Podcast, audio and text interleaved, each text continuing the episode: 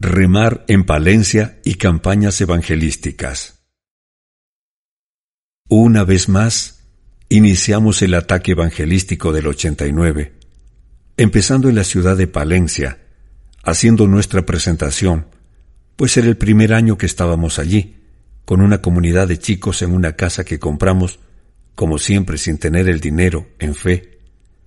También con un local de culto que había pertenecido a la iglesia evangélica y que estaba cerrado desde hacía años, a pesar de ser el único punto de luz en toda la ciudad, que también compramos en fe, dando una entrada, porque vimos de Dios lo importante de rescatar el testimonio perdido, y que nos sirve además de comunidad de chicas, en esa responsabilidad que tenemos como mayordomos de aprovechar al máximo los recursos del Señor. A todo esto se añadieron, como en todas las obras, pisos comunitarios de matrimonios y rastros.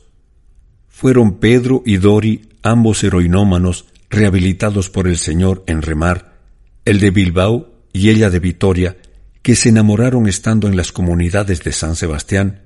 y se sumaron a la larga lista de bodas celebradas en Getsemaní, los escogidos y enviados para liderar la obra Palencia.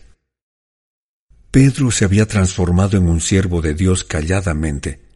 en su paso a paso seguro, en el que se veía la mano pastoral de Ramón Ubillos, serena, clara y firme. Su rehabilitación fue como el crecimiento de un hijo que no te ha causado ningún sobresalto, con un desarrollo completamente normal, en equilibrio, como el ritmo del elefante al avanzar por la selva. Dori había sido otro cantar, pues estuvo un tiempo en la comunidad de Pangua en los principios de remar, pero enseguida volvió a las andadas de las drogas en equipo con un consumado ladrón. Recuerdo que al salir un día, al ir a trabajar en el supermercado, vi a Dori en un portal de enfrente, como vigilando, y a su compañero que pasaba por delante del escaparate, y me vino el chispazo revelador de que nos querían robar, y estuvimos siguiéndoles un buen rato, para que comprendieran que nos habíamos dado cuenta, al poco de esto, Dori volvió a ingresar en remar y nos confesó que efectivamente nos pensaba robar ese día. Vino quebrantada y con muy buena disposición, y siendo restaurada muy rápidamente, dio muy buen testimonio durante los años siguientes, siendo hoy el apoyo idóneo para Pedro. El primer día de campaña, en una plaza de Palencia, con canciones, teatro breve de mensaje evangelístico,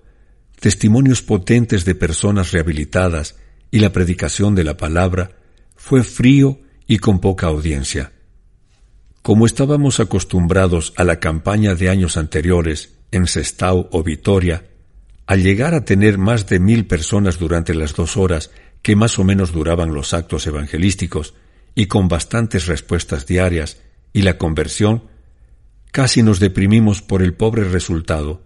pero confortándonos entre nosotros y sobre todo por el Espíritu Santo, continuamos los cuatro días restantes con denuedo y pudimos ver que el impacto iba increciendo diariamente, culminando el último día con un pequeño grupo de unas veinte personas que dieron el paso valiente de decir sí a Jesucristo y de querer que en plena calle oráramos por ellos. Terminamos la campaña sin gran repercusión y sin ninguna experiencia nueva para nosotros, pues habíamos obtenido mejores frutos anteriormente.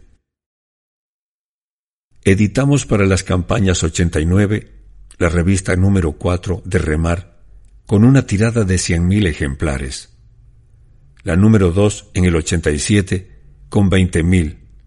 y la número 3 en el 88 con 50.000 ejemplares que siempre repartíamos gratuitamente a los asistentes a las campañas y que nos servían de gran apoyo. Esperamos editar 300.000 revistas para la próxima campaña del 90, con la gran provisión de 12 toneladas de buen papel que nuestro Dios Javé Jiré nos ha concedido graciosamente a través de una papelera generosa de Hipuscoa, pues en ellas se narran muchos milagros y maravillas que el Señor está haciendo entre nosotros